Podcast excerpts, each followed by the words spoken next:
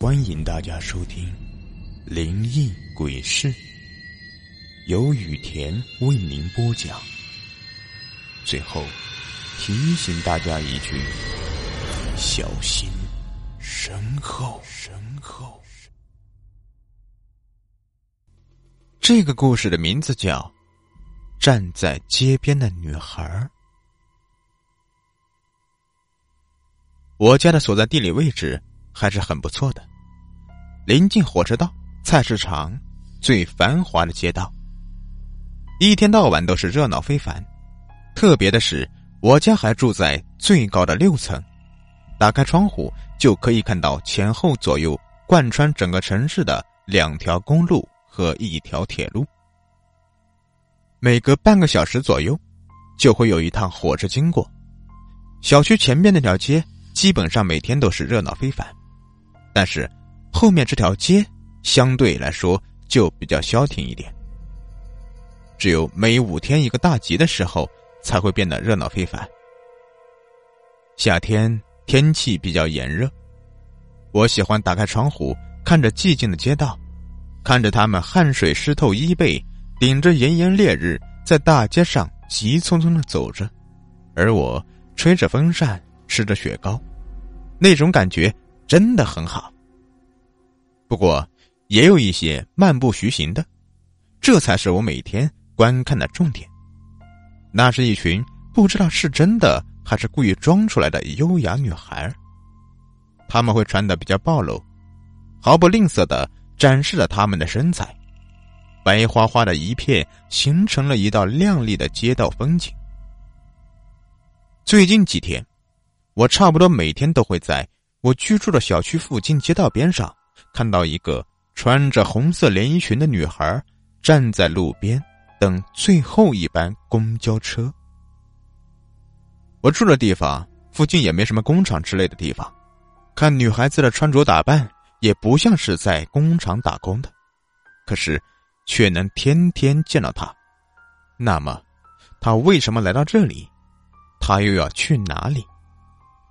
不知为何。我对此竟然产生了深深的好奇，而且还迫切的想要将这件事情给弄清楚明白。女孩子差不多都是在晚上七八点钟的时候在路边等车，于是这天下午六点刚过，我就溜达出门，准备来一个守株待兔。楼道里黑洞洞的，这该死的声控灯不知何时又坏了。再看看外面的街道，同样也是一片昏暗，路灯都开始罢工了。我掏出手机照明，解开锁之后，发现今天这个日子比较特别，七月十五，鬼门大开的日子。外面乌漆麻黑的，正好是百鬼夜行的好时候。我这个大活人还是不和他们掺和了。正当我准备转身回屋的时候，一阵风吹来，将我家的门给紧紧吹关上了。一摸口袋，悲催的事情发生了，我竟然将钥匙落在了房间里，没有带出来。我没有其他备用钥匙，这个时候估计找开锁的都不好找。没办法，只好连夜回老家拿钥匙。幸好老家离得也不算远。坐车也就那么十几分钟左右的时间，因为这件事，我也没有心情再管那个女孩的事情。坐着公交车，直接回到了老家。老爸老妈看到我的时候，真的倍感意外，责怪我回家为何不提前说一声，整的一点准备都没有。这话听得我真是感动呀，心里琢磨着，都是自己家人，回自己家，准备啥不准备的。等我进了屋，看到了满桌子的鸡鸭鱼肉，我明白了，他们所说的这个准备是什么意思了。来的早不如来的巧，可能说的就是这样的情况。美美的吃了一顿之后，短暂的休息了一会儿，就赶紧准备坐车回家，因为明天一早还要上班呢。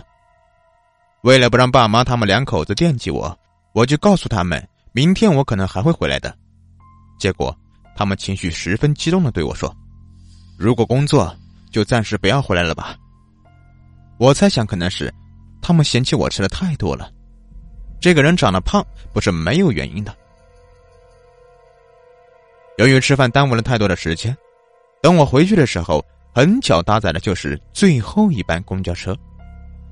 正当我想着会不会和那个红衣女孩在车上来一次完美邂逅的时候，公交车行驶到站停了下来，上来一个人，一身红色的连衣裙，一头的长发遮住了她的脸。不过，我之前看到的也只是女孩子的背影，因为天太黑。光线不足，距离又有些远。不过，看的多了，也能够第一时间确定，这个人就是我每天透过窗户看到的那个站在街边的女孩。没想到，我们竟然能够坐上同一趟车。于是，我就凑过去，想要看看女孩到底长什么模样，也好方便监督她在哪里下车。我在这个地方住了这么多年，也算比较熟悉了。知道了他上下车的地方，就能够将他的活动范围估计个八九不离十了。女孩的脸虽然被长发遮挡着，但是他好像也发现了我。当我凑过去的时候，下意识的和我保持了一个最远的安全距离。我以为是他不经意的动作，于是。又向他跟前凑了凑，结果他又往一旁躲了躲。没错了，肯定是把我当成坏人，对我有防范。就我这长相和气质，有那么像坏蛋吗？真没眼光！我心中咒骂这个没有见识的女孩。很快，公交车又一次停了下来，女孩下了车，我也跟着下了车。下车之后，我才发现。这不是到了我家楼下了吗？就当我准备上楼的时候，又想起了那个红衣女孩。此刻，她已经像以前一样站在路边，正是从我家窗户每天能够看到的那个位置。也就是说，这个红衣女孩就是我每天看到的那个人，没错了。但是，今天为什么来晚了，就不知道了。天这么晚了，人家又这么防范着我，我也不好意思在楼下一直陪他，还是赶紧上楼去暗中监视吧。快速的爬到六楼，用钥匙捅了半天门，也没有将门锁打开。这才发现，我他妈拿错钥匙了。我这命运呀，咋要这么悲催呢？老天呐，你这是要玩死我的节奏啊！来不及多想别的，赶紧下楼找车，再去老家拿一趟钥匙。说来也巧，我刚刚一出门，就看到一辆公交车停在路边，那个穿着红色连衣裙的女孩正在上车。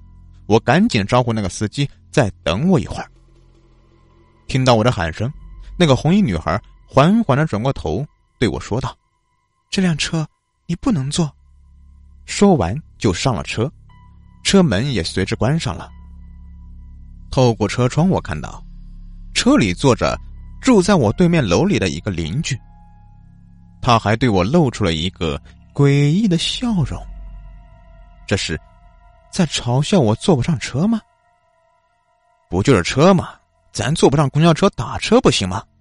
大不了这个月多啃几天方便面呗。这么一折腾，回到家就更晚了。抓紧时间，简单的洗漱一番之后，就躺在床上睡觉去了。早上的闹钟还没响，就被一声唢呐声给吵醒了。嗯，有人去世了。最后一打听，吓了我一跳，去世的正是住在我家对面楼上，昨天晚上在公交车上看到的那个人。再一想，我从老家回来的时候，坐的已经是末班车了。根本不可能还会有一辆车。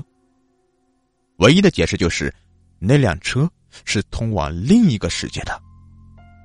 这么说，那个红衣女孩。